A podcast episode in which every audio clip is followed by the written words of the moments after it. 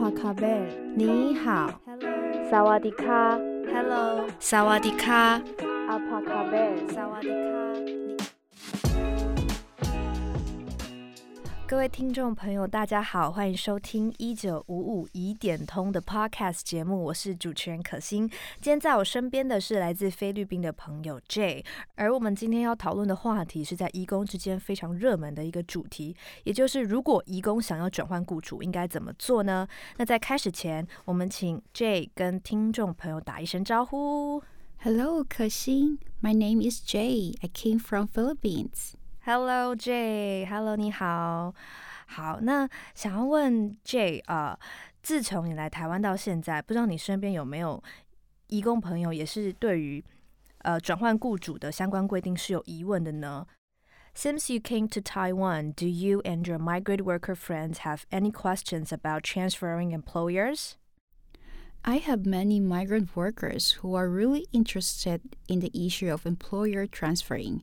If possible, I would also like to know more relevant regulations and knowledge.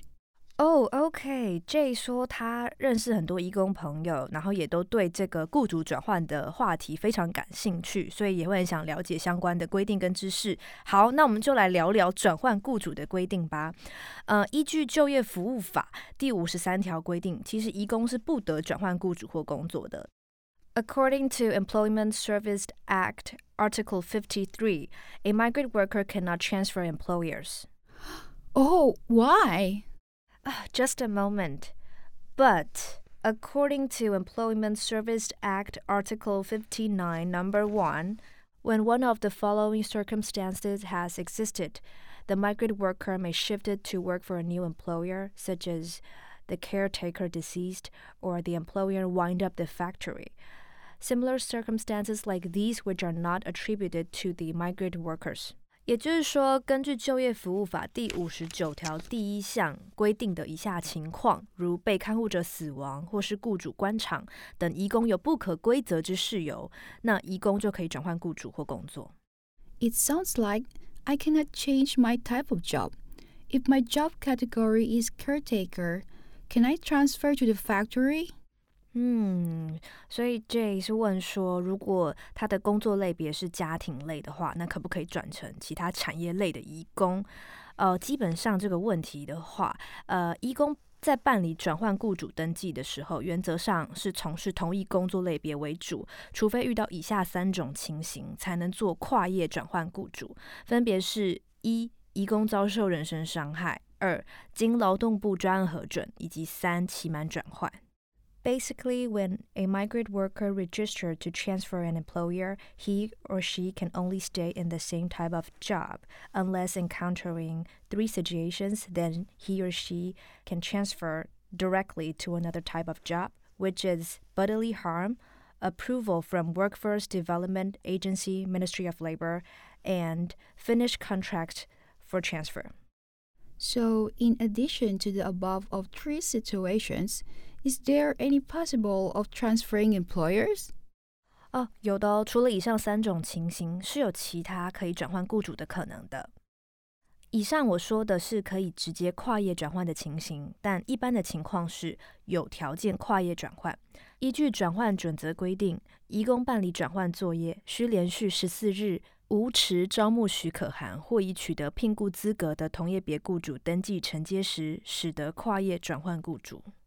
Yes, what I said previously is the circumstances for transferring to another type of job directly. But in normal circumstances, you can transfer to another type of job under conditions. According to regulations of transferring, if there's no employers which owned recruitment permission or hiring qualification from the same type of job registered in 14 days, a migrant worker can transfer to another type of job. Oh, that's why. Thank you, Kexin, for your explanation. So, if my employer permit period is about to expire, can I continue to work in Taiwan? Oh, very good question，非常好的问题，J。大家都非常关心，如果聘雇许可期间快届满的时候，到底还能不能留在台湾继续工作呢？如果你的聘雇许可期间快届满，雇主应于聘期届满前两个月至四个月内，未有意愿继续聘雇的移工申办聘雇许可。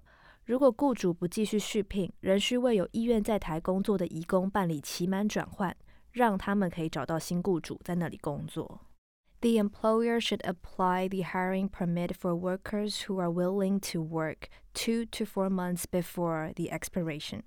If the employer is not going to renew your contract and you're still willing to work in Taiwan, then your employer should apply finished contract for transfer so you can work for the new employer. Okay. After your explanation, Kexin, I have a better knowledge about migrant workers transfer employers in Taiwan. I want to tell my friends about this information. Where can I find more relevant regulations? 哦，如果想要知道更多相关资讯的话，只要加入一九五五 Line at 疑点通以及一九五五 Hotline 移工专线 FB 粉丝专业，就可以随时询问相关资讯喽。只要搜寻一九五五这个关键字就可以加入喽。ok jay just add the 1955 E five five E Line and 1955 Migrant Worker Hotline Facebook fan page. Then you can ask any relevant questions that you want. Just search the keyword 1955, then you can find it. Oh, thank you, Kexing, for your information. Yeah, you're welcome. 好，我们节目今天在这边要告一个段落了，谢谢 Jay 今天的参与。Thank you for your participation today. See you next time, Jay. Bye bye. Thank you. Goodbye. 拜拜。谢谢大家今天的收听。 欢迎你把节目推荐给你身边的义工朋友。若希望能获得更多资讯，可以拨打二十四小时一九五五客服专线，会有双语客服人员接听您的电话，或是加入一九五五 Line at 疑点通，并使用真人线上文字客服，会有双语客服人员与您进行文字对谈哦。也可以加入一九五五 Hotline 义工专线 FB 粉丝专业，可以看到最新的贴文资讯。最后，最完整的详细相关资讯都在跨国劳动力权益维护资讯网站上。 Number one, magdial lang sa 1855. Yan ho ay 24 hours consultation and complaint hotline. Meron tayong bilingual customer service na makakausap sa phone. Number two, i-add nyo lang ang 1955 MW underline PH para meron kayong makausap na live chat customer service. Number 3, ang 1855 hotline, meron din fan page sa Facebook para meron kayong laging regulations at policy na latest na matatanggap. Pero sa huli, mas mabuti, i-search nyo ang fw.wda.gov.tw.